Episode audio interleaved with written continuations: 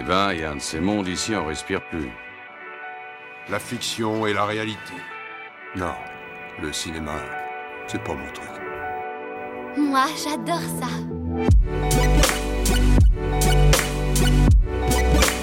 C'est vraiment un navet, ce film. Je trouve bon, moi, ce film.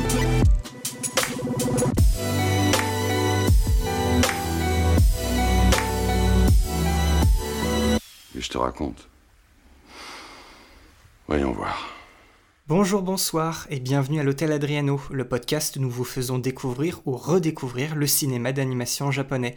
Je m'appelle Boris et je vous retrouve comme d'habitude avec Julien, mon comparse de l'autre côté de l'écran. Comment ça va? Eh ben ça va, ça va. Il fait déjà très chaud, hein, l'été arrive en force. Voilà, raison pour dire que c'est le dernier épisode avant une petite pause estivale. Yes, parce que voilà, en fait, depuis le tout début d'Hôtel Adriano, on a toujours tenu notre rythme de sortie toutes les deux semaines, en non-stop, mis à part les rares fois où on a décalé certains épisodes d'une semaine. Mais vous avez toujours eu vos deux épisodes minimum tous les mois, sauf à la période de Noël évidemment. Exactement. De notre côté, le rythme était bon, hein, on tenait le coup.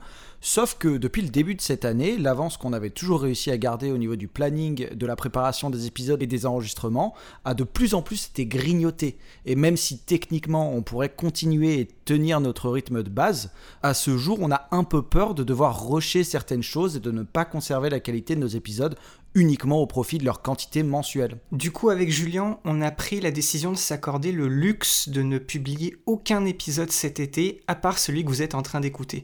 Et donc de faire pour une fois une, vraie pause, ou du moins de pouvoir prendre le temps de préparer et d'enregistrer des épisodes et de regagner l'avance qu'on avait réussi à avoir au début du podcast pour réattaquer comme il faut à la rentrée. Voilà, une sorte de silence radio hein, de notre côté, mais pas vraiment parce que ça vous laissera l'occasion d'être curieux et d'écouter les épisodes que vous avez loupés sur le moment ou que vous gardiez peut-être euh, pour plus tard pour découvrir de nouveaux films en temps et en heure. Vous avez déjà un catalogue potentiel de 43 films et comme le hasard fait souvent bien les choses, vous avez aussi l'équivalent de 43 heures de contenu audio avec nos émissions. Alors profitez-en bien. Et si jamais vous ne savez pas par où commencer, les 10-15 premières minutes de chacun de nos épisodes sont toujours garanties sans spoiler. C'est là où on vous donne notre avis pour que vous puissiez vous faire une petite idée de ce que vous allez potentiellement voir. Et en plus de ça, je ne peux que trop vous recommander euh, notre épisode bonus de la première saison on revient sur les 29 films des années 80 et 90 qu'on a traités. C'est un épisode super fun et une autre manière de vous donner envie de voir certains des grands classiques de l'animation japonaise de cette époque-là et des pépites moins connues mais tout aussi intéressantes. Jetez-vous dessus vraiment si vous ne l'avez pas encore fait. Voilà, maintenant qu'on vous a mis au parfum pour la suite, euh, il serait peut-être temps d'enchaîner sur ce qui sera donc le seul épisode qu'on sortira jusqu'à septembre.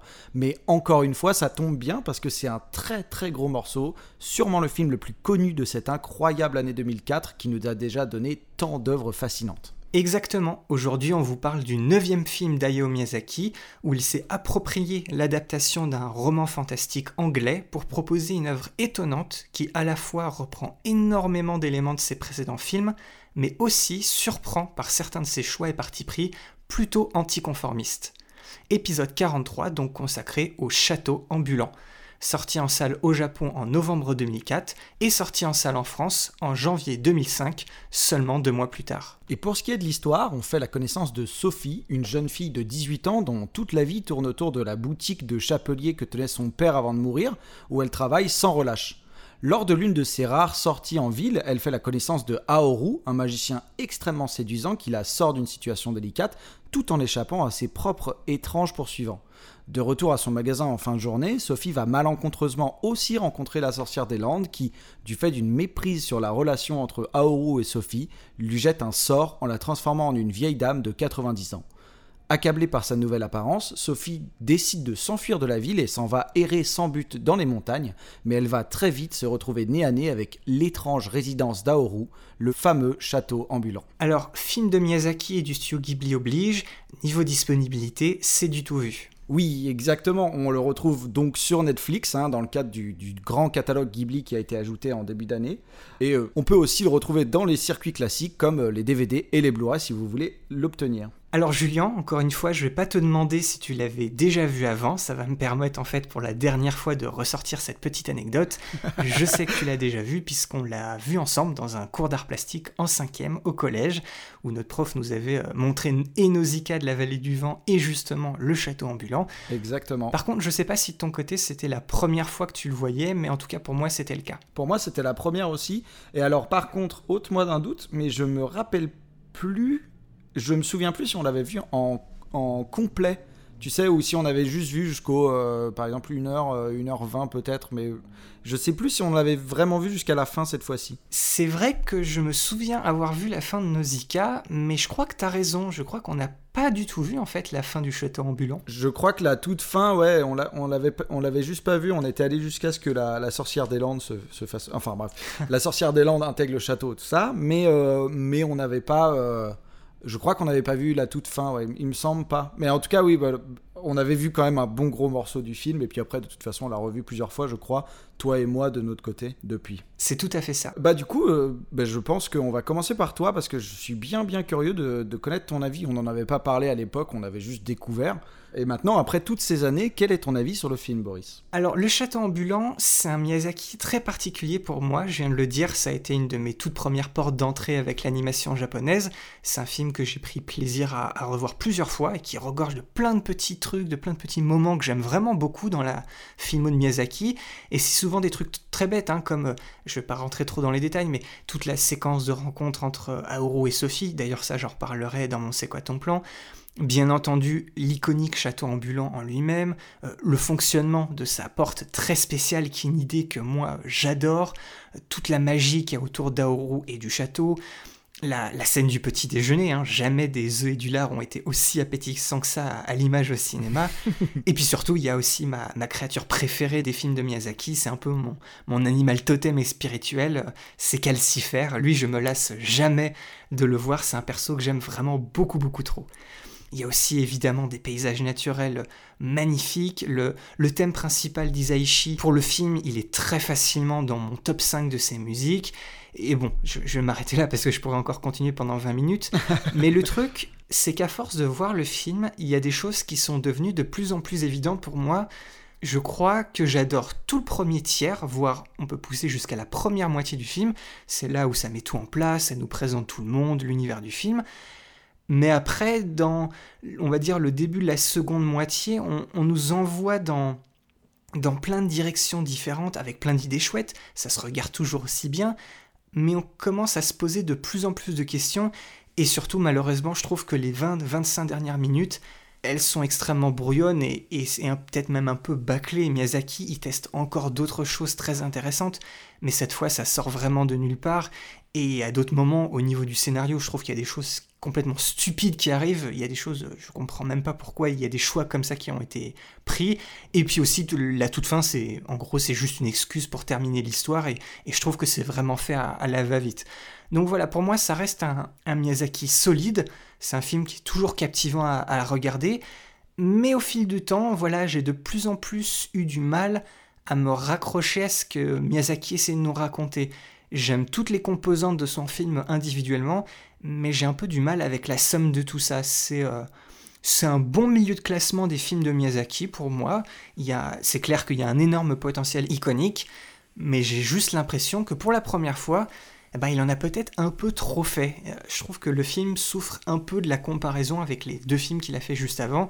Et en plus de ça, on va voir que c'est un projet quand même assez particulier dans sa filmo. Donc voilà, il y a plein de petites choses que j'aime et d'autres choses un peu plus globales que j'aime moins. Mais ça ne l'empêche pas d'être un, film d'animation de top niveau, hein. je suis un peu critique, mais ça reste des ligues au-dessus de tout un paquet de choses beaucoup plus fades qu'on pourrait trouver de nos jours. Hein. Le, cachet Ghibli Miyazaki, il n'a absolument pas perdu de sa superbe, hein, loin de là.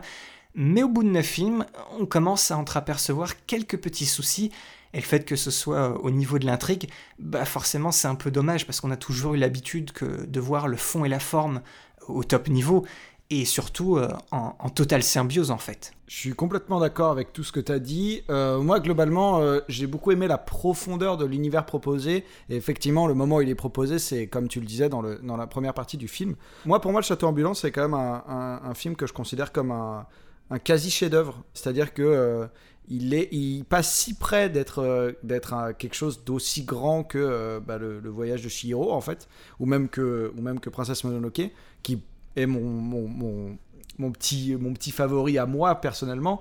Euh, mais on a, euh, effectivement, quand tu disais que euh, on a ce côté un peu trop brouillon et tout ça, et à mon avis, en fait, c'est c'est un peu ce qui nous fait aimer le, premier tiers, mais c'est un peu ce, ce premier tiers est aussi coupable de poser beaucoup beaucoup de choses sans forcément prendre le temps de beaucoup plus les bah les enfin en tout cas genre les expliquer on va dire. C'est marrant de voir que le château ambulant euh, fait des erreurs que Nausicaa ne faisait pas sur euh, ne serait-ce que euh, genre raconter les choses qui se passent dans le monde entier en fait. Pas juste autour des personnages. C'est vrai que là on reste beaucoup sur les personnages on reste beaucoup autour du château en lui-même en fait et il y a un grand travail qui est fait là-dessus et tout le travail qui est fait on, le sent, on le voit et c'est fascinant, c'est incroyable. Effectivement, on a fait, on a eu le même blocage sur la porte. Moi, le blocage aussi sur le, le déguisement magique de Marco est pour moi incroyable et c'est une des images qui m'ont marqué aussi du film. Mais c'est vrai que cette première partie un petit peu de de, fantastique, euh, voilà, qui laisse rêver et tout, euh, ne fait au final peut-être que ça et ne nous laisse pas assez d'informations pour pouvoir genre ressentir les enjeux sur la suite et on est plus perdu qu'autre chose sur la suite en fait. Et donc du coup voilà, moi j'adore l'univers qui est présenté, c'est un des plus beaux, euh, voilà, je sais pas si tu te rappelles quand je parlais dans Kiki, je me disais c'est un environnement qui, fait d'autant plus rêver qu'on a l'impression qu'on peut y être aussi. Donc là-dedans, en ça, genre c'est aussi incroyable. Mais oui, effectivement, on a ce côté, ah c'est dommage, on d'un côté on nous livre la promesse d'un univers incroyable avec euh, tout, toute une voilà, il y a ce croisement entre l'industriel et, et la magie, et euh, en termes visuels, ça rend des choses incroyables. On voit un peu les scènes de guerre et on, on se demande, en fait, au final, on se demande qui est avec qui et tout ça. Et en fait, ça, c'est vraiment des trucs où on aurait aimé pouvoir plonger un peu plus dedans et passer un peu plus de temps à certains endroits ou sur certains événements plutôt que sur ce qu'il a choisi de nous montrer par moment, en fait. Et donc voilà, moi pour moi c'est là où je trouve euh, ça un peu un peu compliqué. On a l'impression que la fin se rabat sur nous, euh, bah peut-être trop vite alors que le film est déjà très long, Euh, même s'il ne paraît pas long, attention. Mais voilà. Donc euh, moi pour moi c'est vraiment euh, une opportunité frustrante parce que un prémisse incroyable pour oui effectivement une fin qui déçoit le spectateur et du coup qui est un peu pour moi une fin un peu triste quoi. Et puis la fin, tu, tu vois, le, le tout début et la toute fin, c'est les moments les plus importants des films, puisque forcément c'est le truc qui t'accroche, c'est l'image aussi que tu vas garder en tête à la sortie et qui va un peu euh, conditionner ton avis sur ce que tu viens de voir. Exactement. Mais là, c'est vrai que ça part un peu en de boudin, il- faut être honnête. Exactement. Mais bon, dans, dans la grande histoire des choses, le château ambulant, on va le voir, on va en parler un peu plus tard, c'est quand même un film qui est aimé, il peut pas être si mauvais que ça. Donc voilà, c'est c'est un film qui vaut le coup parce que il peut paraître très familier au premier abord, puisqu'il adapte un conte européen, mais c'est un film qui devient très vite aussi étrange et peut-être même aussi déroutant que le château ambulant lui-même, hein, qui est une image assez fantastique mais très particulière. Et c'est aussi le film où Miyazaki il va mélanger, ça aussi on va le voir, des clins d'œil de son propre cinéma, mais aussi dans, une espèce de grand écart assez exceptionnel, il va mélanger à la fois son récit le plus romantique avec potentiellement le récit le plus sombre de toute sa filmographie. Oui, exactement. Et puis moi, je rajouterais sur un côté un peu plus visuel que, que voilà, il continue encore d'expérimenter et de repousser les limites de l'animation euh, à la Ghibli, hein, avec, euh, avec ce film hein, qui est toujours plus ambitieux et riche visuellement. Et euh, voilà, c'est rempli d'instants, de paysages et de visuels qui sont du coup rapidement devenus iconiques. Et on est sûr que même encore en 2021, si vous regardez le film, ça deviendra iconique pour vous parce que ça n'a pas vieilli en fait. C'est tout à fait ça, on, on va le voir, c'est un film qui est aimé, euh, je peux pas en dire trop maintenant parce qu'on va aborder ça vite fait un, un peu plus tard. Il y a beau avoir des paradoxes, bah, tu vois, c'est un film, euh, on peut pas faire autrement que de le regarder jusqu'au bout. Il y a toujours quelque chose qui nous attire et ça a fait ça pour beaucoup de personnes, donc on, on peut pas, on peut pas dire que c'est un film décevant ou, ou mauvais, ce serait, ce serait complètement stupide de dire ça. Exactement. Donc voilà, bon, maintenant je vais, je vais me taire et on va y aller. Avant de nous lancer, euh, éternel petit avertissement à tous ceux qui souhaiteraient découvrir complètement le film par eux-mêmes sans rien savoir de plus, c'est maintenant qu'on va vous laisser à votre visionnage. Oui, on va rien vous dire de plus hein, pour pas vous saboter votre première impression et on espère vous retrouver tout de suite après pour aller plus loin sur le film et pour que vous en appreniez plus dessus avec nous. Tu parles d'un château. Non mais regardez-moi cette bicoque, une ruine de l'Antiquité. Ah, il y a au moins un avantage avec la vieillesse, c'est qu'on ne s'étonne plus de rien. Pour ce qui est du maléfice, toi, on t'a pas loupé. Et pour t'en libérer, c'est pas gagné-gagné, hein? Et voilà le feu qui cause. Tu ne peux en parler à personne? Vous êtes à Oru? Ah non, pas du tout. T'as tout feu. Euh, t'as tout faux. Moi, c'est Calcifère. Je suis le démon du feu. Eh ben, Calcifère, tu vas pouvoir me libérer de cet effroyable mauvais sort. Mais c'est qu'elle s'enflamme, la petite dame. Non, il faudra d'abord que tu me libères du sortilège qui m'enchaîne ici. Ensuite, je te libérerai aussitôt du tien.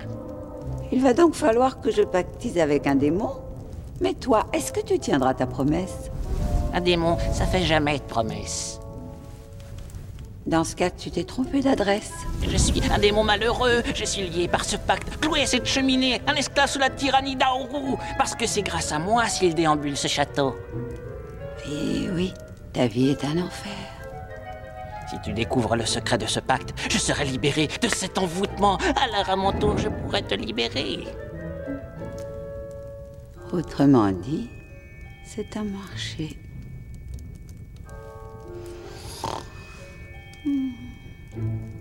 Mamie Hé, mamie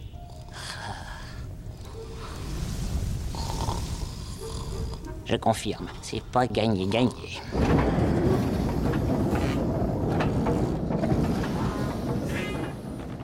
Alors, pour remettre le film dans son contexte, on revient fin 2001 après la sortie et le succès tonitruant du, du Voyage de Chihiro, au moment où le studio Ghibli annonce les deux prochains projets qui sont en travaux actuellement. Le premier est un moyen métrage pour la télévision réalisé par un de leurs animateurs clés, un projet qui deviendra finalement le Royaume des Chats. hein. On vous en parle d'ailleurs en détail dans notre épisode 35 qui lui est entièrement consacré. Et le second projet est celui d'un long métrage, l'adaptation du Château de Hurle, un roman écrit par Diana Wynne Jones en 1986, confié au jeune réalisateur Mamoru Osoda, qui venait de s'illustrer au studio de la Toei en ayant co-réalisé le premier film Digimon. Donc voilà deux projets qui marquent fortement la volonté de Ghibli de donner sa place à la relève de l'animation japonaise. Oui, mais là où le Royaume des Chats a réussi à sortir dans les temps pendant l'été 2002, alors que le projet s'était transformé euh, en long métrage en cours de route, eh ben le film d'Osoda il prend du retard. Son storyboard il est bien avancé, mais il n'arrive pas à proposer un concept d'adaptation complet qui satisfait les dirigeants du studio Ghibli. Il s'isole, il demande pas d'aide à qui que ce soit, et en plus, on, on lui demande de faire euh, son film à la manière de Miyazaki, ce qui est complètement, euh, c'est impossible, tu peux pas dire ça. Donc voilà, ça ne l'aide pas non plus du tout. Et finalement, c'est aussi à l'été 2002 qu'Osoda va jeter l'éponge et quitter le projet. Il va se retrouver dans une situation assez délicate, mais vous verrez qu'il va bien rebondir. On vous racontera tout ça quand on abordera son film La traversée du temps à la rentrée. Et résultat des courses, le projet Château ambulant est orphelin d'un réalisateur et au point mort. Et finalement, un peu comme pour Kiki la petite sorcière, hein, c'est Miyazaki lui-même qui décide de tout reprendre, et ce depuis le début, ce qui démoralise pas mal le staff de Ghibli qui doit mettre à la poubelle presque 8 mois de travail. Face à cette situation, le studio décide de fermer pendant 6 mois pour laisser l'occasion à toutes ses équipes de prendre des vacances ou de se consacrer à des projets personnels. Et c'est en février 2003 que la production du film redémarre. Le studio Ghibli retrouve donc la joie et les peines d'un projet sous la houlette de Miyazaki, hein, c'est-à-dire le film devient de plus en plus long au fur et à mesure qu'il travaille dessus, hein, ce qui fait toujours grincer des dents les producteurs. Et bien entendu, les plans du storyboard de Miyazaki arrivent au compte-gouttes chez les animateurs qui sont littéralement obligés de travailler à l'aveugle sans vraiment savoir où va le film qu'ils sont en train d'animer et combien de travail il leur reste encore à faire pour le terminer. Et c'est finalement en janvier 2004 que Miyazaki achève son storyboard et la production du film se termine le 30 juillet avec l'habituelle projection du film en interne. Justement censé être en juillet 2004, la sortie du film dans les salles japonaises, elle est repoussée au 20 novembre de la même année, mais ça permet au château ambulant de faire sa première mondiale à la prestigieuse Mostra de Venise le 5 septembre 2004, où le film est sélectionné en compétition et très bien accueilli. Il se permet même au passage de recevoir un prix Ozella en récompense d'une contribution technique exceptionnelle. Et arrive enfin un premier choix très particulier de la part du studio Ghibli, Toshio Suzuki, donc le producteur principal et patron du studio, et Miyazaki lui-même, ils décident de réduire au strict minimum la promotion et la publicité du château ambulant qui se limite à une poignée de bandes annonces. Ils jugent tous les deux qu'ils en ont fait beaucoup trop pour la sortie du voyage de Shiro et ils souhaitent parler le moins possible de l'histoire et des thèmes de ce nouveau film pour que sa découverte soit totale par la presse et le public. Miyazaki, il a même décidé de ne faire aucune promotion en dehors du Japon.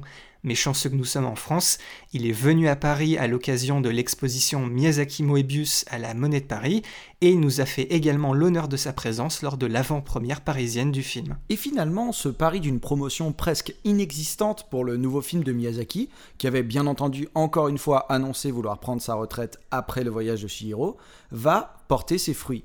Misant tout sur cette idée d'une découverte complète, Ghibli et Lato distribuent le château ambulant dans un nombre record de 448 salles de cinéma au Japon, ce qui fait qu'il est à l'affiche d'une salle sur 6 dans tout le pays, battant avec 100 salles de plus le précédent record qui était tenu non pas par le voyage de Shihiro, mais par Princesse Mononoke.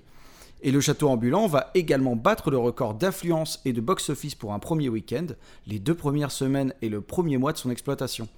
Par contre, même si le distributeur Toho annonce partout que le film va pulvériser les résultats définitifs du voyage de Shihiro au vu de ses résultats, le rythme d'entrée va sensiblement ralentir à cause du retour du public et de la presse qui se trouve être beaucoup plus partagé que d'habitude. Et les critiques sont moins dithyrambiques et le bouche à oreille moins favorable. Oui, le film y reçoit quand même un bon accueil, il remporte un prix d'excellence pour un film d'animation au Festival des Arts et Médias du Japon et aussi le choix du public au prestigieux prix Mainichi à noter par contre que c'est la première fois que Miyazaki ne remporte pas le prix du meilleur film d'animation là-bas, alors que depuis Kiki la petite sorcière, chacun de ses films l'a remporté.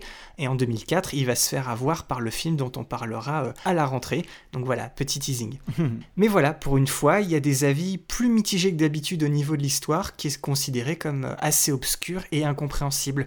Là encore, promotion minimum oblige, Ghibli n'avait pas fourni de dossier de presse pour que les critiques et journalistes bah, s'en inspirent pas aveuglément. Et du coup, le studio, il a essayé d'expliquer cette réception un peu en demi-teinte à cause, de, selon eux, d'une mauvaise compréhension et d'une approche trop conservatrice face au film de la part du public et de la critique. Résultat des courses, le château ambulant rassemblera 14 millions de spectateurs et devient à ce moment-là le troisième plus gros succès de l'histoire du box-office au Japon, juste derrière le voyage de Shihiro et Titanic, et juste devant Princesse Mononoke. Et à ce jour, c'est toujours le deuxième plus gros succès de l'histoire du studio Ghibli.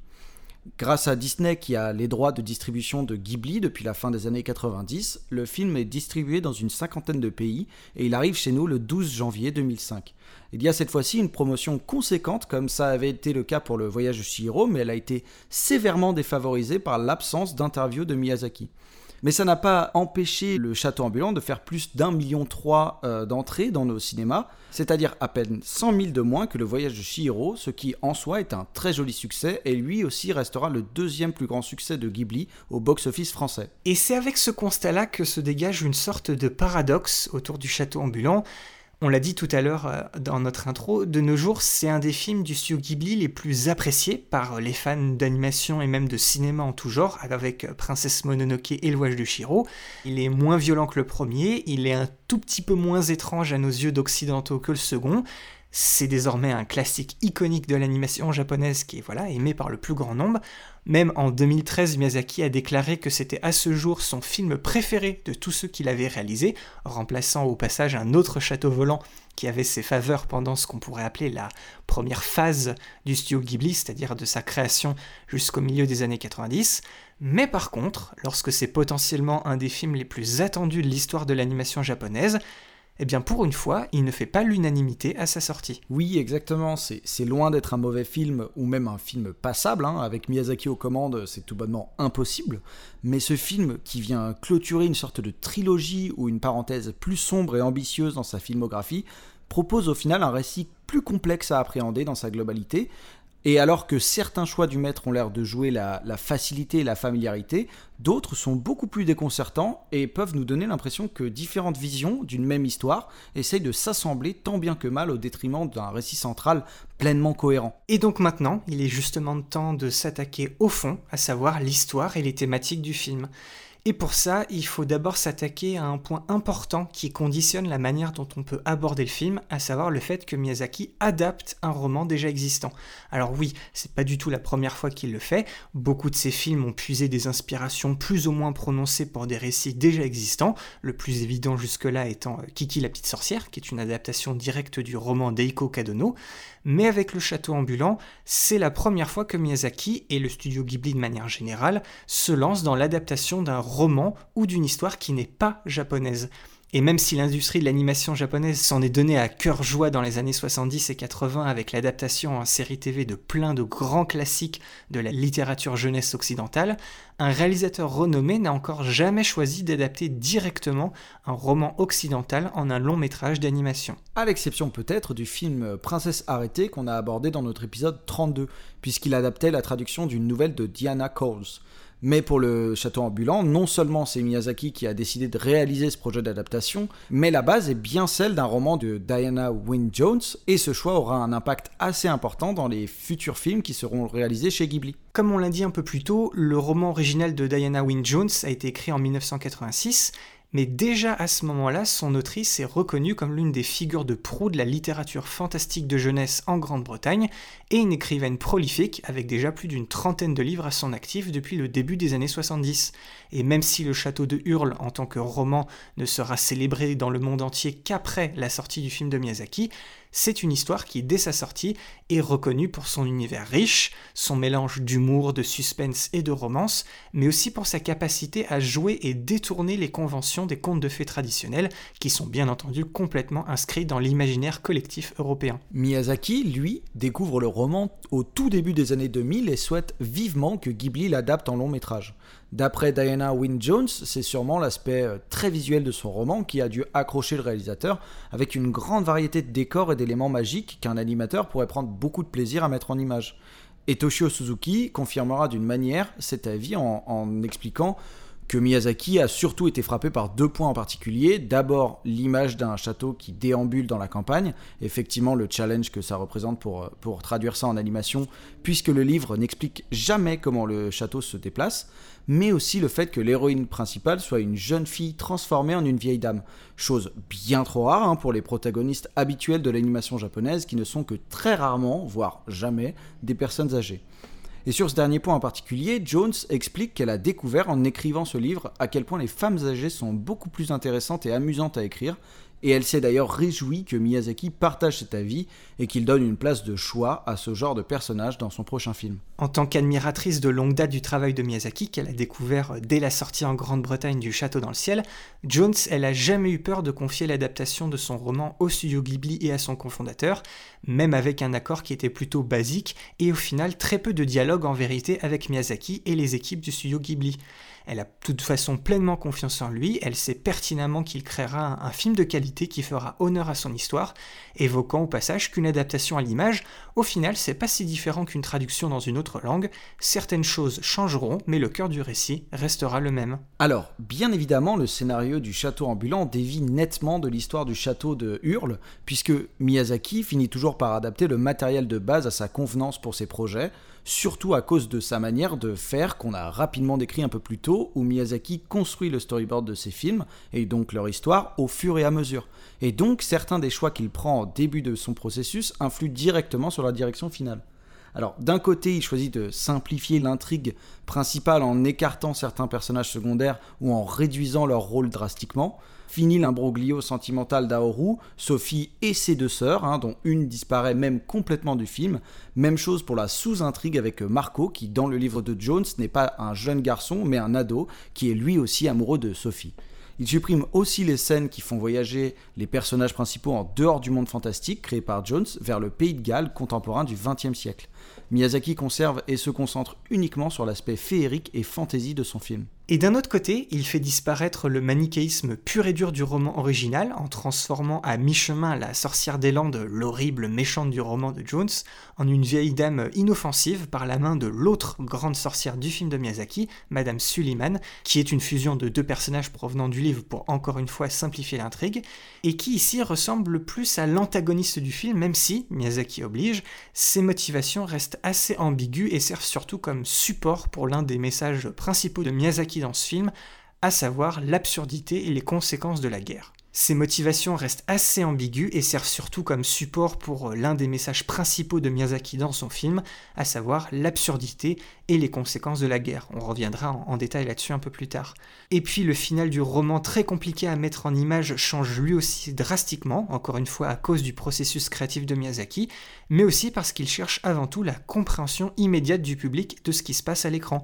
Le support narratif, ici le visuel, doit passer avant tout. Mais malgré tout ça, quand Miyazaki se rend chez Diana Wynne Jones à l'été 2004 pour lui montrer le film terminé, elle ne trouve rien à redire. Elle écrit des livres et non des films, et elle voit bien que c'est un projet bien différent que son roman, mais pour elle, au moins jusqu'à sa moitié, c'est un film qui rentre vraiment dans ce qu'elle a voulu raconter, et un fantastique hommage à son œuvre.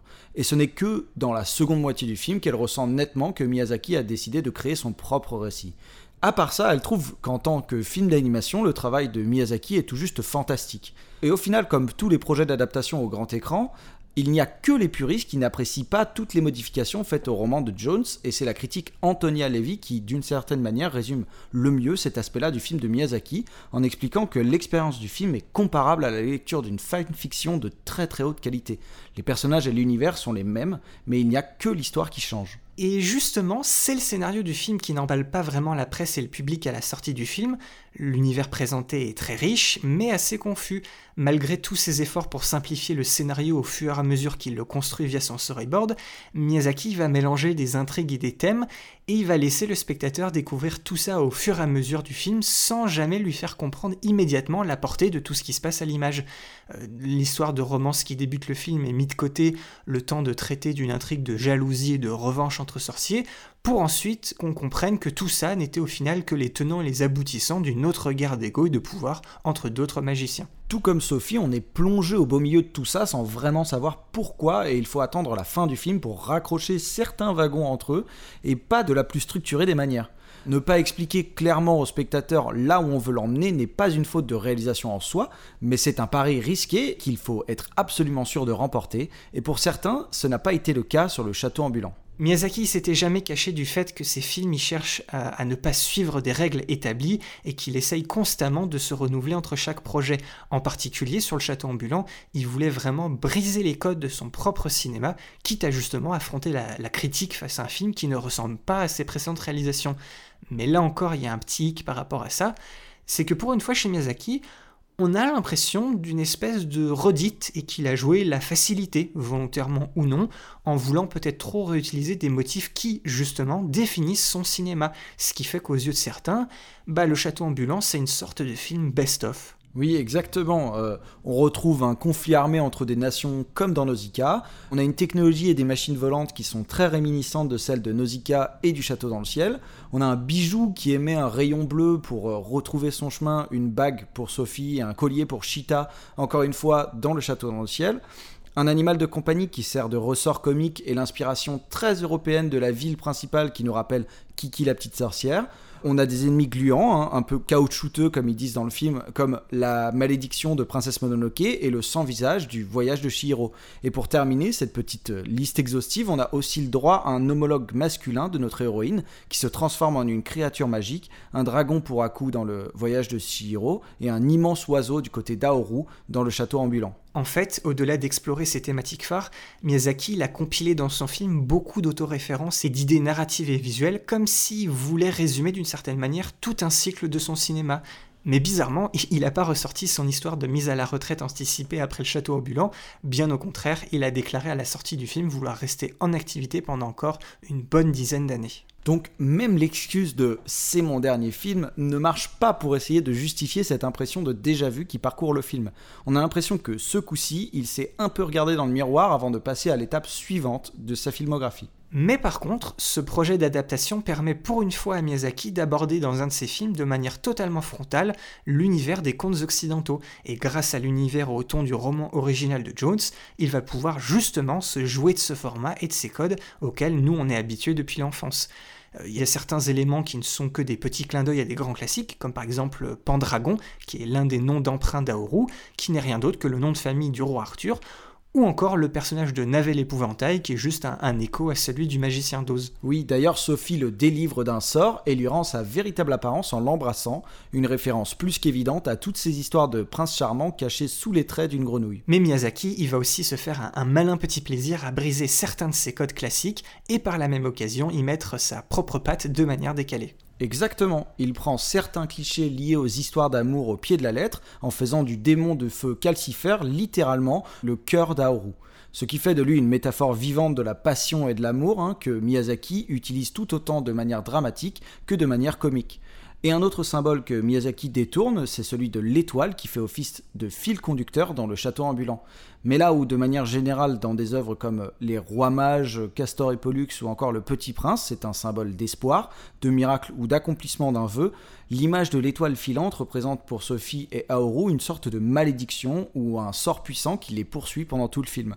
Du petit papier rouge glissé dans les poches de Sophie par la sorcière des Landes, au sort puissant de Madame Suliman pour supprimer les pouvoirs d'Aoru, jusqu'à la révélation de la véritable nature de Calcifer, on est face à un symbole qui va marquer à jamais la vie de nos deux protagonistes et face auquel ils vont devoir faire face pour prendre pleinement contrôle de leur destin. Une des surprises du film vis-à-vis de ces codes-là et du cinéma de Miyazaki, c'est le choix du réalisateur de jouer une grande partie de l'intrigue dans un seul lieu et même pratiquement une seule pièce, à savoir le foyer du château ambulant, qui va être le théâtre de beaucoup de choses et un espace qui sera sans cesse renouvelé jusqu'à sa destruction finale un pari qui est encore une fois risqué, mais ici qui est très réussi et qui rompt totalement avec une des caractéristiques fondamentales des contes et même du cinéma de Miyazaki, qui est justement de découvrir et parcourir de nouveaux lieux et horizons dans un univers inconnu à travers la quête initiatique de son ou sa protagoniste. Non seulement Sophie ne restera jamais loin de sa ville natale, elle sera même complètement chez elle vers la fin du film, mais son territoire et sa zone de confort sera principalement celle du château ambulant. Et puis, il y a ce final qui est à la fois l'un des plus classiques en termes de récit fantastique et l'un des plus tranchants avec les films précédents de Miyazaki. On est face à un happy end total. Non seulement il assume pour la première fois complètement la mise en scène d'une relation amoureuse, mais il crée une fin qu'on pourrait qualifier d'idyllique et définitive, alors qu'il nous avait habitués à des fins ouvertes qui nous permettaient d'imaginer la suite de ses aventures. Alors oui, pour Sophie Aoru, c'est une fin heureuse, euh, tout est bien qui finit bien, ils vécurent heureux, tout ça, tout ça, mais dans la grande histoire du film, cette fin, elle n'est pas aussi facile et légère que ça, puisqu'elle sert en fait de message fort face à l'ajout le plus important de Miyazaki à l'intrigue de base du roman de Diana Wynne Jones, celui de la place de la guerre et de son absurdité dans ce monde fantastique. Dans le roman original, la guerre est à peine évoquée au détour d'une discussion entre le roi du royaume où la ville de Sophie se trouve et Aoru lorsqu'il lui demande de retrouver le prince Justin, son frère disparu, puisque ses compétences militaires seront nécessaires pour une guerre qui est sur le point d'éclater, mais Aoru n'arrête pas de disparaître à cause de ses habitudes de coureur de jupons. Chez Miyazaki, c'est assez similaire. Il y a bien un prince disparu, la guerre est déjà lancée pendant le film entre la nation de Sophie et un royaume voisin, Aoru est appelé par le roi pour prendre part au conflit, mais dans le film, le sorcier joue les grands absents en inventant différentes identités, alors qu'en vérité, il passe son temps à perturber les plans de bataille des deux armées pendant ses nombreuses absences au château ambulant. Miyazaki, il a décidé d'accentuer la présence de la guerre et de faire de sa critique un message central de son film en réaction avec de vrais événements qui se sont déroulés juste avant le démarrage de la production, à savoir le début de la guerre en Irak et de son invasion par la coalition internationale menée par les États-Unis en tant que personne profondément pacifiste, l'annonce de ce conflit l'a particulièrement enragé, et c'est aussi la raison de son absence lors de la cérémonie des Oscars où Le Voyage de Shiro avait remporté justement celui du meilleur film d'animation. Bien plus tard, euh, Miyazaki l'a expliqué qu'il ne souhaitait tout simplement pas visiter et recevoir un prix d'un pays qui était en même temps en train d'en bombarder un autre. Et lorsqu'il s'est mis au travail sur le château ambulant, il a sciemment souhaité faire un film qui ne serait pas bien reçu aux États-Unis et qui pouvait potentiellement mettre mal à l'aise le public là-bas avec son discours. Même si en réalité il n'y a eu aucun problème de ce côté-là et le film a réalisé un score correct chez l'oncle Sam avec un démarrage aussi bon que celui du voyage de Chihiro, mais il ne sera que le cinquième plus gros succès du studio Ghibli là-bas.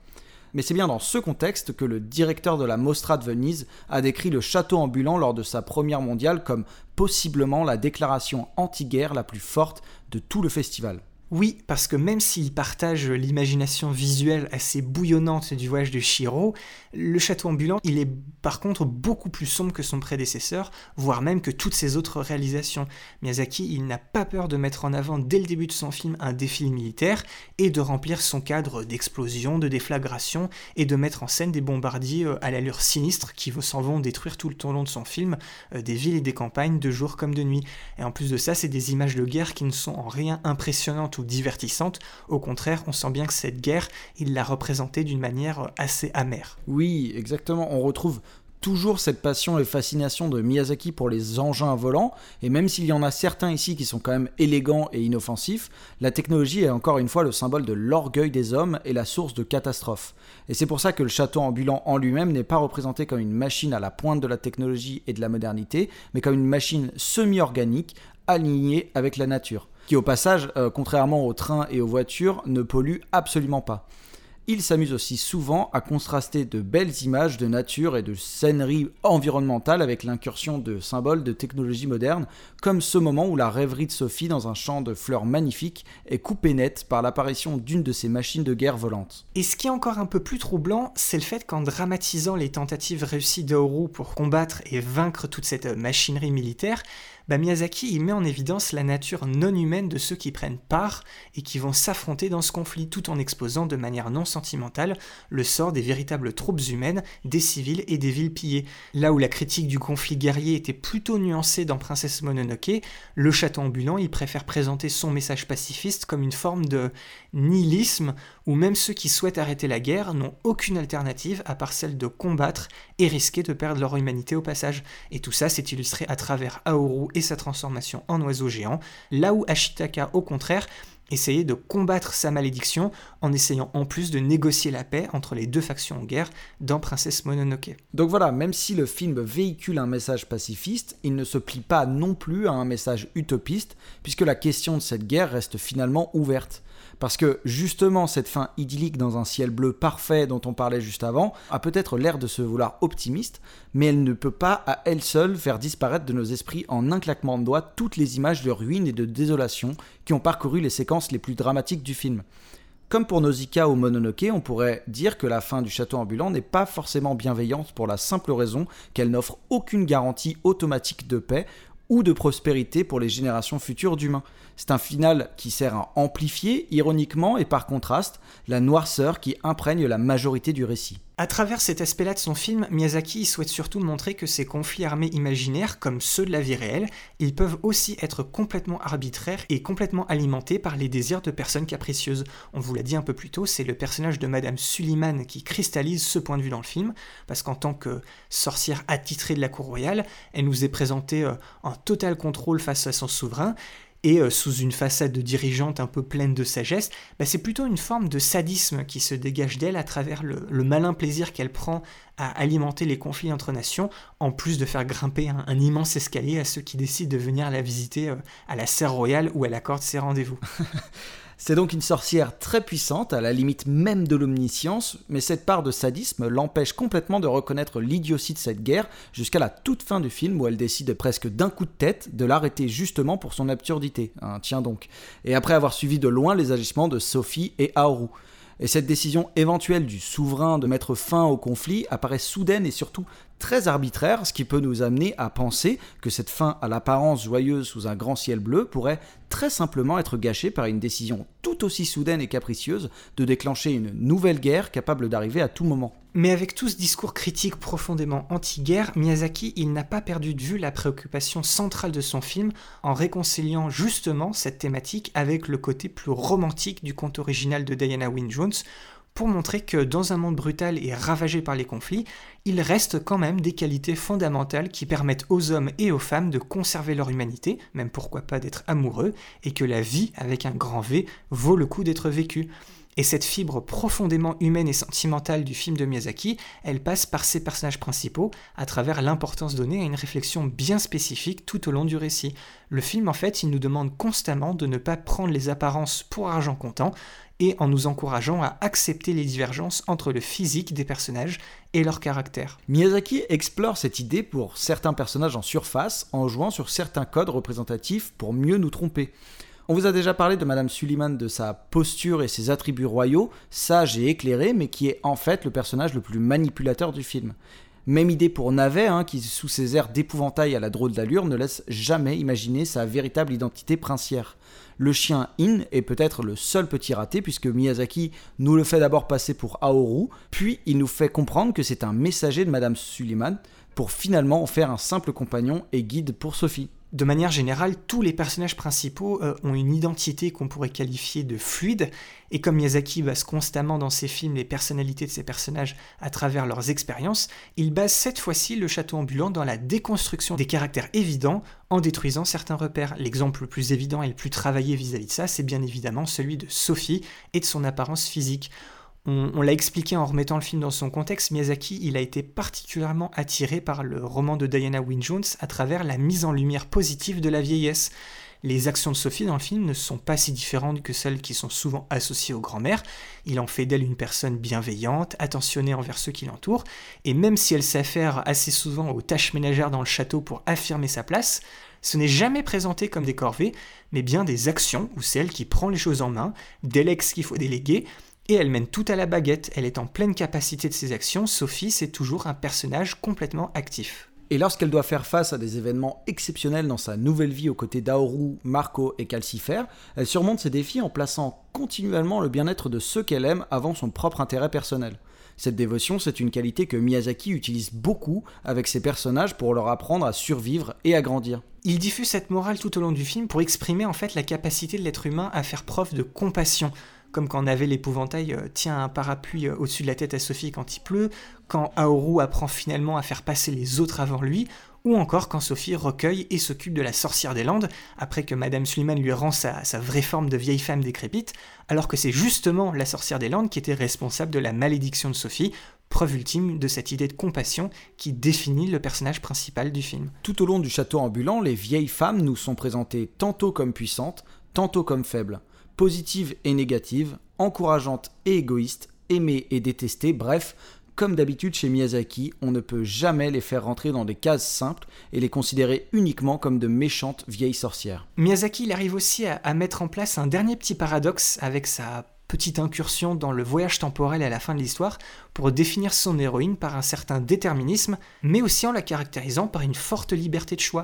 Le sort qui la transforme en vieille dame n'est pas du tout un coup du destin pour elle, mais bien une libération et même un tremplin, parce que lorsqu'on nous la présente en tant que jeune fille de 18 ans, elle est un peu qualifiée par son entourage comme une personne trop sérieuse et même vieille avant l'âge, et donc une fois le choc de sa nouvelle apparence passé, bah c'est pas étonnant de voir qu'elle se fait très vite à son nouveau corps. Cette malédiction, elle n'est absolument pas un fardeau pour elle, mais quelque chose qui correspond au final plutôt bien à son état d'esprit. Oui, une fois installée au château, elle prend plaisir à faire une pause, contempler son environnement dans la plus pure des Miyazaki Fashion.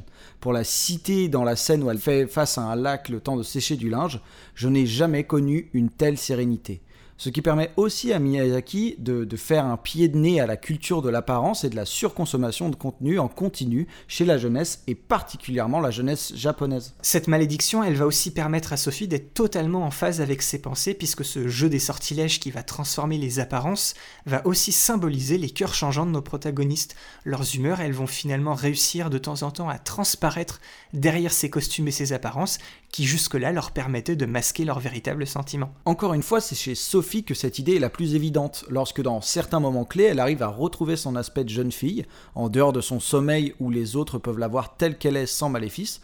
On voit ça lorsqu'elle défend passionnément Aoru ou qu'elle lui avoue son amour dans un rêve. Mais dès l'instant où le doute ou la moindre peur pointe le bout de son nez, elle retrouve son corps de vieille femme qui la conforte dans sa pensée négative qu'elle n'a au final rien à perdre et qu'elle se sent laide de toute manière. Et c'est donc en acceptant sa beauté propre et ses sentiments pour Aoru qu'elle rompra définitivement le sort de la sorcière des Landes pour devenir la jeune fille pour qui le sorcier est tombé amoureux dès le début. En fait, dans le château ambulant, les apparences, elles sont toujours liées intrinsèquement aux états d'âme des personnages, quoi qu'ils fassent. Ils ont par contre toujours une espèce de carapace ou une sorte de double qui essaye de les protéger des agressions du monde extérieur. Et ça, c'est chez Aoru que c'est le plus évident. C'est un personnage d'un genre tout à fait nouveau dans la filmographie de Miyazaki, et son empreinte à la fois dans le monde et sur la narration n'est pas du tout négligeable. Oui, contrairement aux protagonistes masculins des films précédents, qui étaient des personnages souvent graves, mais réfléchis et prêts à se battre pour une juste cause, on a ici affaire un personnage certes sympathique, mais égocentrique et lâche face aux problèmes du monde dont il fuit les responsabilités en empruntant plusieurs noms.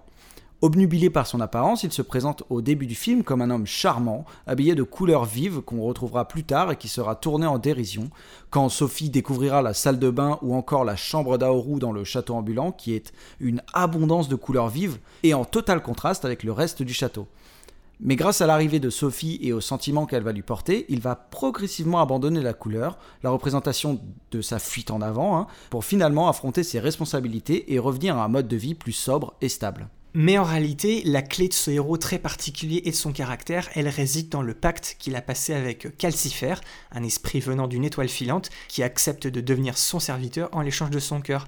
Aoru est donc en réalité privé non seulement d'un organe physique, mais surtout d'un levier émotionnel capital. Il est donc resté émotionnellement coincé dans son enfance, ce qui nous amène à l'autre extrême qui le menace et qu'on a évoqué un peu plus tôt, celui de laisser la noirceur du monde le toucher trop fortement et lui faire perdre son humanité chose encore une fois représentée par une transformation assez violente et éprouvante quand il devient cette espèce de gigantesque corbeau noir, où il fuit aussi continuellement le regard des autres.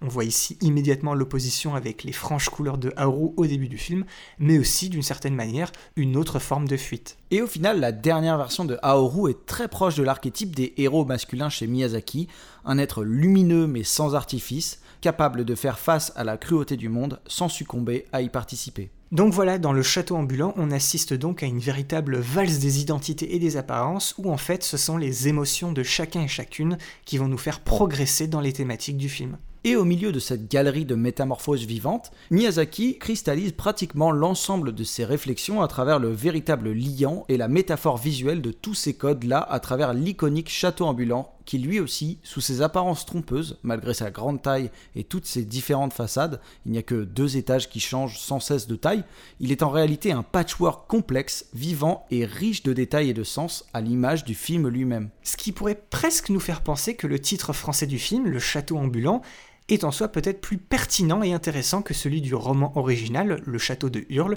qui forcément lui rattachait le nom de son propriétaire tout en omettant sa caractéristique peut-être principale, lui aussi, il est vivant. Notre royaume aujourd'hui ne peut plus se permettre de fermer les yeux sur les agissements de magiciens douteux. Si Aoru décide de venir ici avec l'intention de servir la couronne, je lui enseignerai un moyen de rompre avec le démon. Dans le cas contraire, il perdra ses pouvoirs, comme la sorcière des Landes. C'est à mon tour de parler. Je comprends maintenant pourquoi Aoru a refusé l'invitation de Sa Majesté. Où sommes-nous ici? Vous obligez des personnes âgées à gravir les marches d'un escalier interminable et vous les piégez dans un étrange salon Et vous prétendez qu'Aoru n'a pas de cœur Je vous l'accorde, il est égoïste, il est peureux et il n'est pas toujours prévisible, mais il est droit. Il a le sens de la justice. Et tout ce qu'il désire, c'est vivre libre. Jamais il ne pourra devenir un monstre maléfique. Et il n'a besoin de personne pour trouver le chemin de sa délivrance. Et moi, j'ai confiance en lui. Ne seriez-vous pas aveuglé par votre amour pour Aoru? Aoru, Aoru, où est-il? Il est là, il va venir. Je veux son cœur, je veux son cœur. Aoru, donne-moi ton cœur. Calmez-vous, je vous en prie, calmez-vous. Aoru ne viendra pas, il ne viendra pas au palais. Il va venir, je le sais. Parce que maintenant je connais son point faible.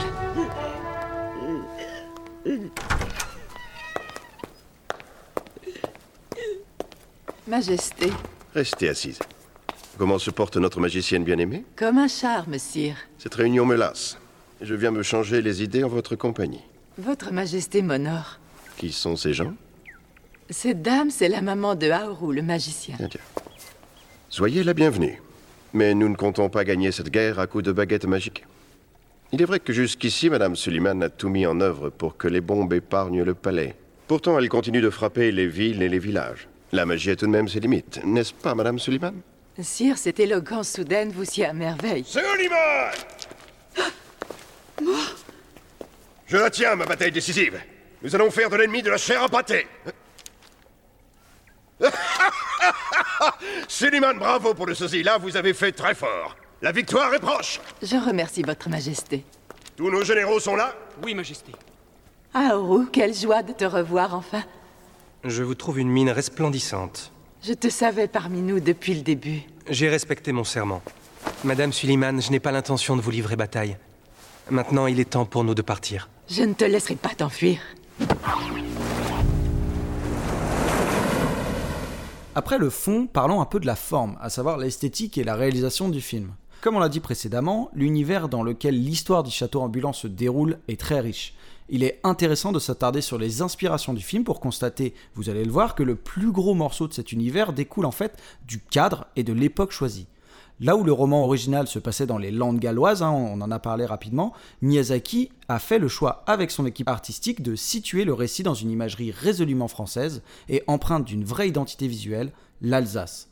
En septembre 2002, accompagné par l'équipe principale du studio Ghibli, Miyazaki est parti visiter la région alsacienne et notamment des villes comme Colmar ou Rigvir. Miyazaki et Takahata avaient déjà été séduits par les paysages européens quand ils étaient venus en repérage à l'occasion de la création des séries animées Heidi et Marco 3000 lieues en quête de mer dans les années 70. Oui, une attirance qu'on retrouvait déjà dans d'autres films de Miyazaki, comme Le Château de Cagliostro ou encore Kiki la petite sorcière, comme tu l'as si bien rappelé euh, au début de l'épisode, qui eux montraient déjà des paysages européens idéalisés par les Japonais, donc le château ambulant il est directement dans la continuité de ces deux films, et d'ailleurs cette représentation idéalisée, c'est ce que les Japonais appellent le Akogare no Paris, c'est-à-dire le Paris de nos rêves. Puis durant le développement du voyage de Shihiro, Miyazaki était revenu en France et avait été marqué par l'architecture si particulière des bourgs alsaciens. L'équipe a aussi visité le château du Haut-Königsbourg et s'est intéressée au travail d'artisans de la région comme des chapeliers et des forgerons. Pour la petite histoire, Diana Wynne Jones a beaucoup apprécié ce choix de placer l'adaptation en Alsace, car leur décor semble sorti tout droit d'un conte de fées et toute personne un peu sensible à l'esthétique globale alsacienne saura la reconnaître immédiatement dans le film. La deuxième inspiration qui va devenir un pilier de l'univers établi dans le film, c'est les travaux de l'illustrateur et romancier français du 19e siècle, Albert Robida. Il est considéré comme un des rivaux de Jules Verne, c'est un de ses contemporains, et Robida, il est notamment connu pour lui aussi avoir créé des œuvres de science-fiction remplies de machines au look très industriel. Mais contrairement à Jules Verne, qui imaginait ces machines comme les créations d'un savant fou, eh ben Albert Robida, il essayait de les intégrer à la vie de tous les jours. En fait, il essayait d'imaginer le XXe siècle depuis son point de vue d'homme du XIXe siècle. Et c'est justement le résultat de cette imagination qui a beaucoup impressionné et fortement influencé Miyazaki. Et dans la volonté de respecter et d'assumer cette esthétique un peu à la française, il s'est inspiré de ses travaux pour toutes les machines et constructions qu'on voit dans le film. Par exemple, les machines volantes qu'utilisent les gardes du château royal, elles sont directement empruntées aux travaux de Robida. La marque industrielle et le rapprochement entre machine et magie se retrouvent aussi énormément dans les scènes de guerre auxquelles on assiste dans le film. Et parce qu'il était charmé par ce courant artistique, Miyazaki a fait le choix de faire se dérouler l'histoire du film en plein 19e siècle. Un choix à la fois logique donc, mais important car ça influe sur quantité d'autres choses comme les habits de l'époque ou encore les mœurs alors en place. En fait, toutes ces inspirations ont permis à l'équipe du film d'établir un univers solide et détaillé. Et cette précision dans la création de l'univers du film n'aurait de toute façon jamais été possible sans aucune inspiration du monde réel. Le château ambulant, lui aussi, a été un véritable challenge à tous les niveaux pour l'équipe artistique du film. La description dans le roman était loin d'être précise et le premier défi fut de concevoir le look du château. En se servant de ces différentes inspirations déjà établies pour définir l'univers, Miyazaki a opté pour un look industriel, une sorte d'amas d'objets métalliques mis en mouvement par une force magique. On retrouve donc cette association entre machine et magie directement dans le sujet phare du film. Et pour aboutir à ce design, Miyazaki s'est inspiré d'un autre créateur francophone, Jean Tinguely. C'est un sculpteur suisse du XXe siècle dont les créations avaient pour particularité d'être faites à partir de pièces métalliques et de chutes sorties d'usine. Bien souvent, on avait un moteur qui venait donner vie à la construction exactement à la manière du château ambulant avec Calcifer. Le Shadow, c'est donc un amoncellement de divers objets ou machines qui proviennent directement de cette ère industrielle du 19e siècle. Par exemple, on y retrouve un peu en vrac des rouages, des tourelles, des passerelles métalliques, des cheminées en activité et beaucoup, beaucoup de tuyaux. D'ailleurs, autre petit point intéressant à ajouter, c'est qu'au fil du film, le look du château va évoluer, il va subir des destructions et des réparations, parce que voilà, en plus d'avoir des pattes et une espèce de gueule béante à l'avant, c'est un autre élément qui confirme la volonté de traiter le château comme un personnage à part entière, avec un arc narratif qui le fera évoluer lui aussi physiquement. Et vous vous en doutez sûrement, cette accumulation d'éléments visuels très détaillés représente un immense travail en animation. Mais l'équipe du film et Miyazaki avaient déjà travaillé sur un projet similaire à l'occasion d'un de ses anciens films. Un des plus gros challenges en termes d'animation dans Nausicaa de la vallée du vent fut de mettre en mouvement les omus, des immenses insectes qui se déplacent en rampant. On vous renvoie à l'épisode 6 hein, d'ailleurs sur Nausicaa. À l'époque, l'équipe d'animation fit preuve d'inventivité en, en, sectionnant les parties du corps de l'homo pour les placer sur des calques séparés. Et cette technique permettait de faire bouger les dessins qui étaient du coup très détaillés séparément pour donner l'illusion du mouvement de la bête. Et c'est ce même principe que reprendront les animateurs du château ambulant, mais cette fois-ci avec encore plus de contrôle sur les calques individuels grâce au passage au numérique opéré lors du travail sur Princesse Mononoke.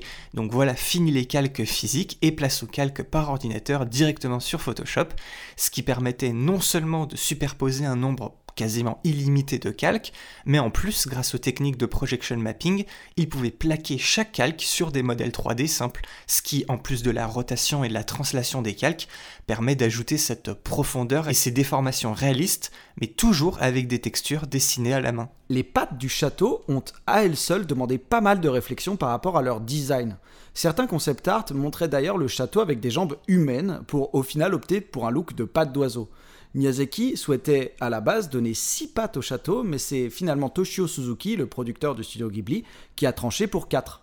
Le résultat étant bien évidemment plus simple à dessiner et moins cher. Il faut aussi noter euh, l'animation des expressions du visage, ce qu'on appelle plus communément euh, l'acting, et dans le château ambulant, elle est absolument remarquable, d'autant plus qu'elle s'accompagne d'une particularité de taille, c'est le vieillissement et les transformations de beaucoup de personnages du film. Le personnage qui est au centre de l'attention des animateurs, c'est bien évidemment le personnage de Sophie, dont l'âge fluctue au fil du film et de ses états d'esprit, et parfois même au sein d'un seul et même plan.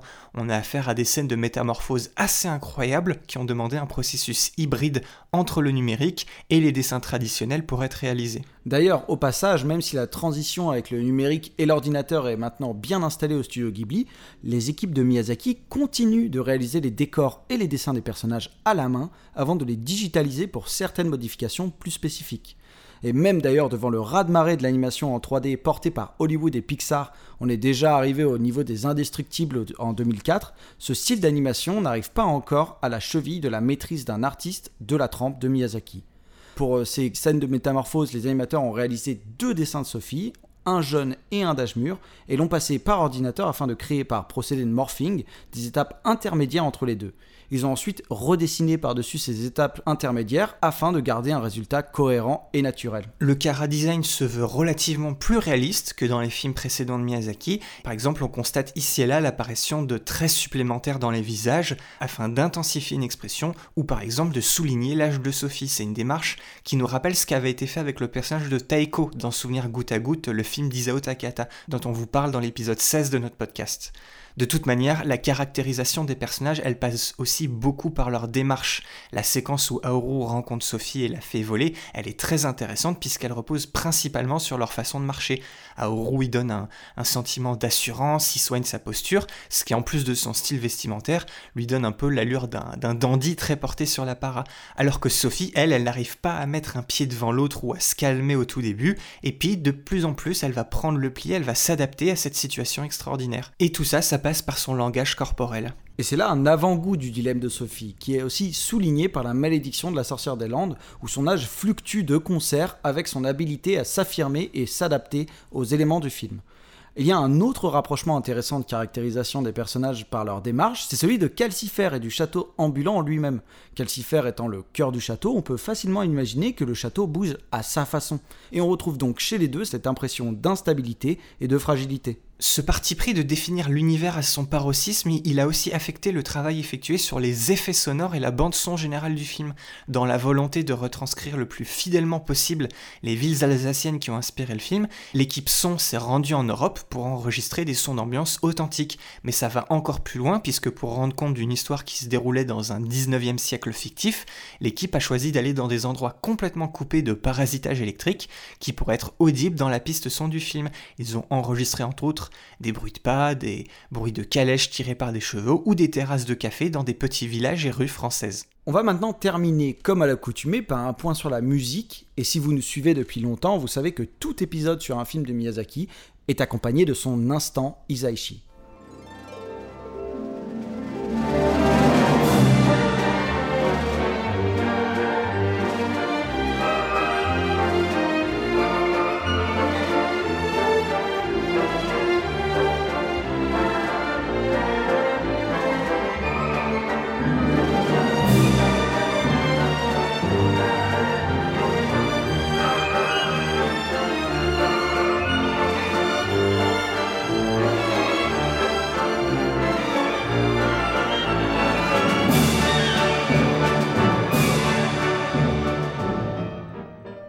Joe Hisaishi considère que son travail sur le château ambulant lui a beaucoup appris.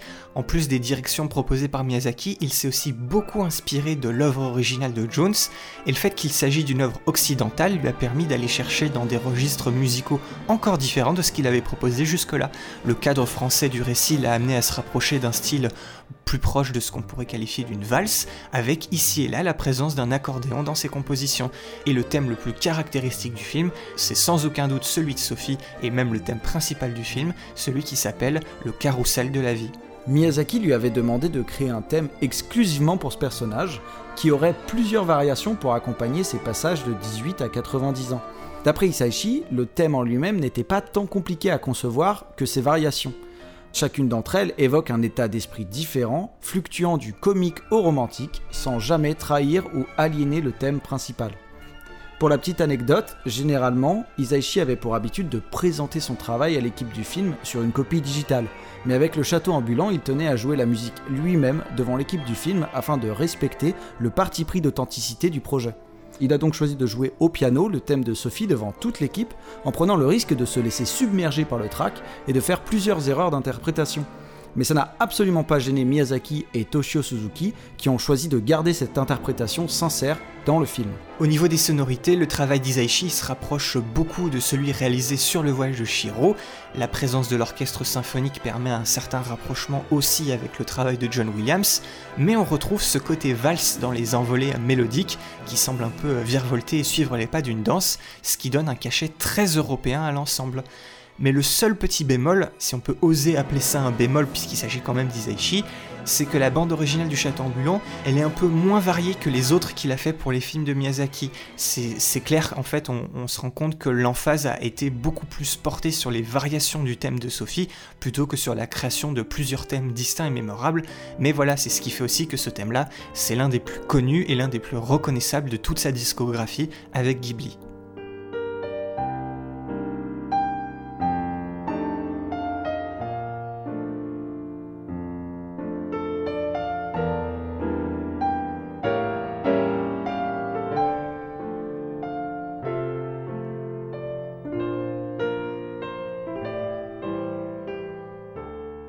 Et voilà, on vous a tout dit. Du coup, maintenant, c'est parti pour le C'est quoi ton plan? Comme d'habitude, chacun de nous a choisi un plan qu'il a marqué pour une raison ou une autre et on en discute. Et si vous voulez les retrouver, ces plans, eh bien, ça se passe sous les posts Facebook et Twitter de l'épisode. Alors on va commencer par toi Boris parce que je pense que tu arrives beaucoup plus tôt que moi à en juger par le plan que tu as choisi. Alors Boris, c'est quoi ton plan? Et bah encore une fois, pour mon c'est quoi ton plan, non seulement c'est un plan qui va me permettre de résumer ma pensée sur le film dans son ensemble, mais c'est aussi la scène de manière générale que j'aime beaucoup pour la manière dont elle lance l'univers du film.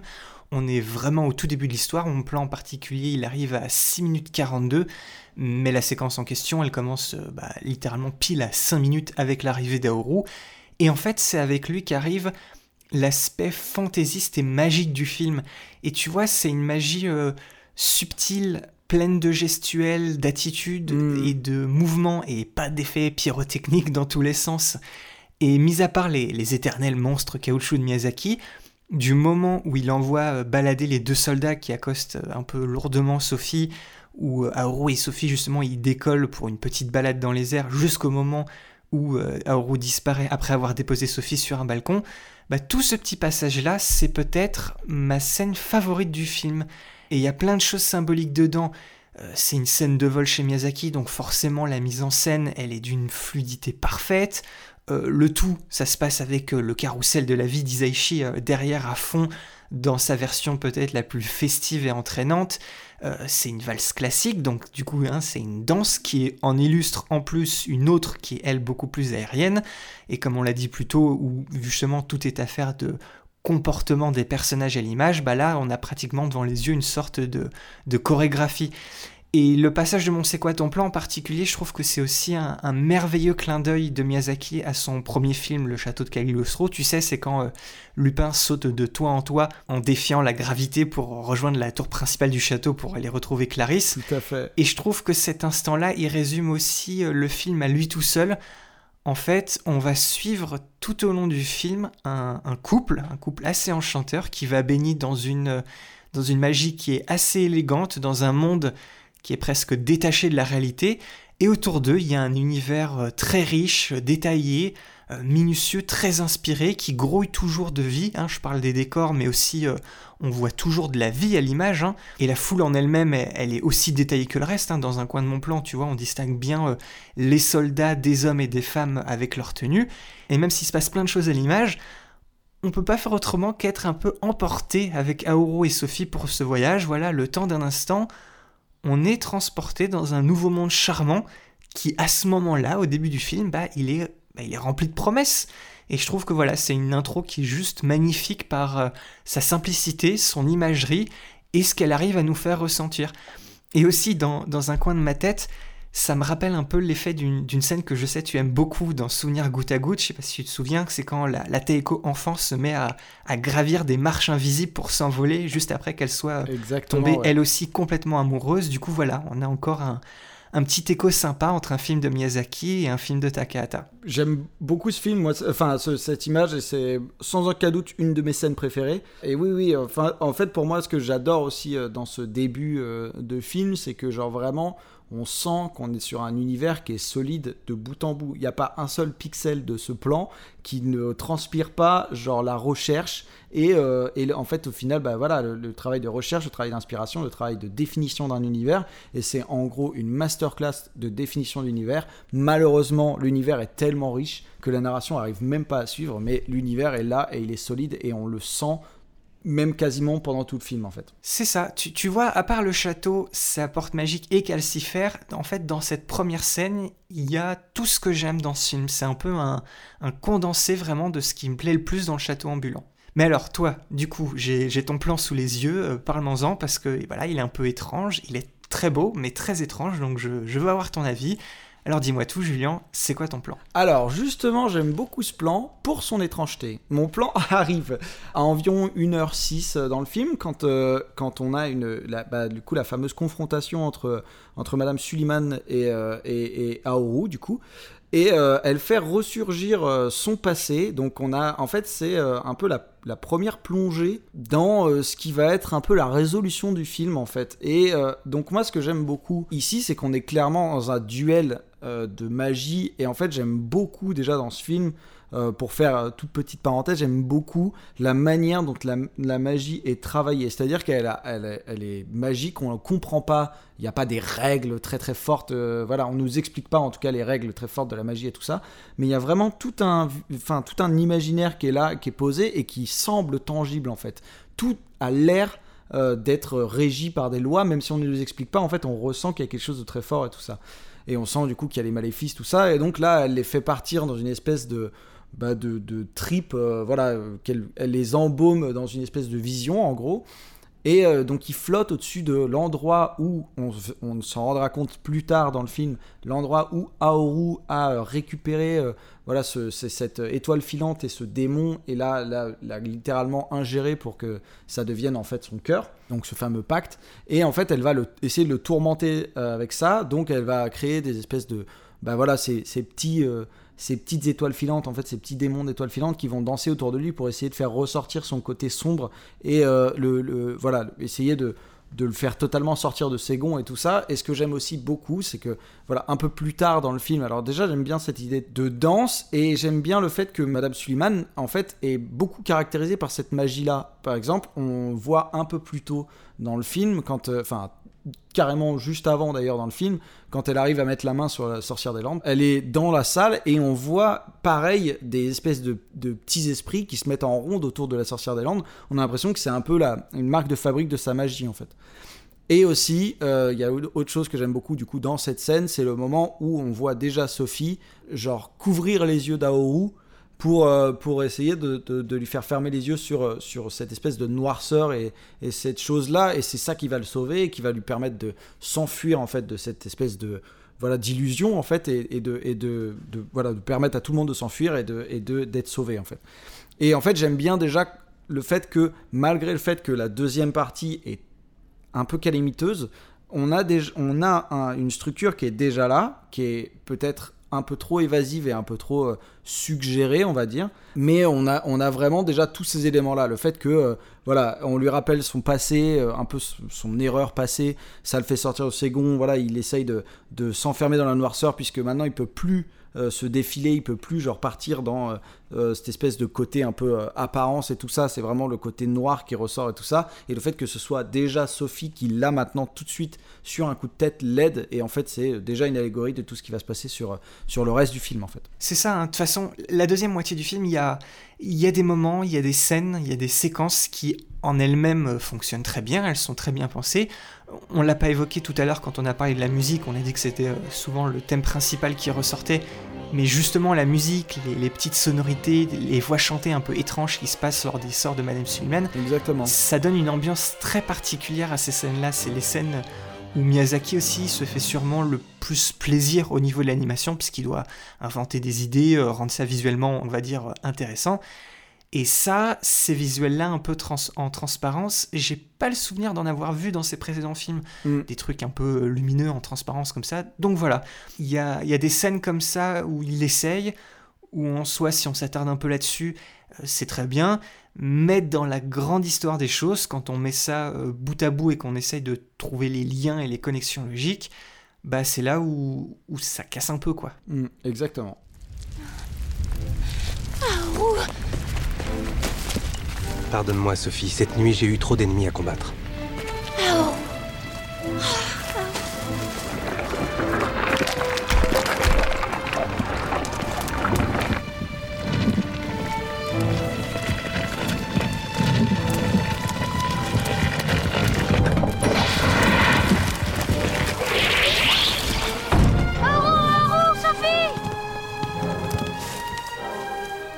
Quel faire Tiens bon, mon ami, ça va aller. Madame, ne serait-ce pas un cadeau de Madame Suliman que vous fumez là? Elle m'a fait avaler un drôle d'asticot. La vieille folle a voulu m'empoisonner. Tiens, si ce n'est pas ce cher Ao, j'aimerais que nous ayons une longue conversation au coin du feu, toi et moi. Ce serait avec un immense plaisir, mais le moment est mal choisi, chère madame. Comme c'est étrange, tu n'as pas pris la fuite, c'est bien la première fois. Je vous prie de m'excuser. Toi, Sophie, ne bouge pas d'ici. Calcifer est là pour te protéger. Moi, j'ai encore du travail. Attends, Aourou Ne pars pas, je t'en prie Ne me laisse pas Il va y avoir un nouvel assaut.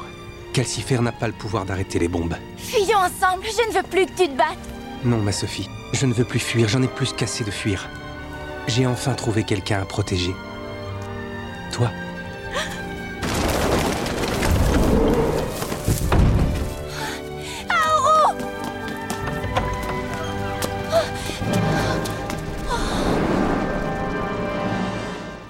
eh bien voilà, cet épisode sur le château ambulant d'Ayao Miyazaki touche maintenant à sa fin. On espère que ça vous a plu et avoir éveillé votre curiosité pour découvrir ou redécouvrir ce grand classique de l'animation japonaise.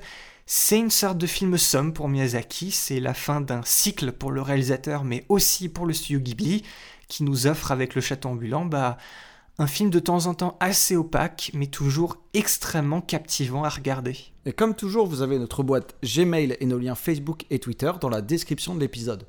Si vous voulez nous suivre, nous dire bonjour, nous faire vos retours ou encore mieux continuer la discussion autour du film, eh ben c'est par là-bas que ça se passe. De la même manière, si vous aussi vous voulez jouer au jeu du C'est quoi ton plan, n'hésitez surtout pas à partager sous les posts Facebook et Twitter de l'épisode votre plan ou votre scène favorite avec une capture d'écran, c'est encore mieux.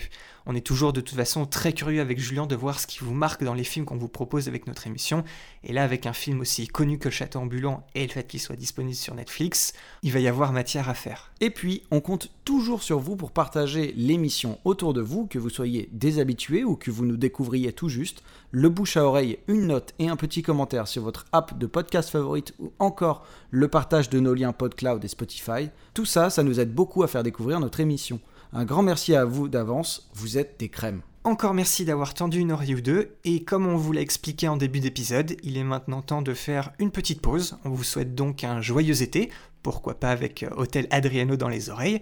Profitez-en pour découvrir ou redécouvrir les films qu'on vous a proposés jusqu'ici, et on vous donne rendez-vous à la rentrée pour continuer notre exploration des années 2000 dans l'animation japonaise, une décennie qui n'est pas encore au bout de ses surprises. À la prochaine donc, et ciao bye. Salut tout le monde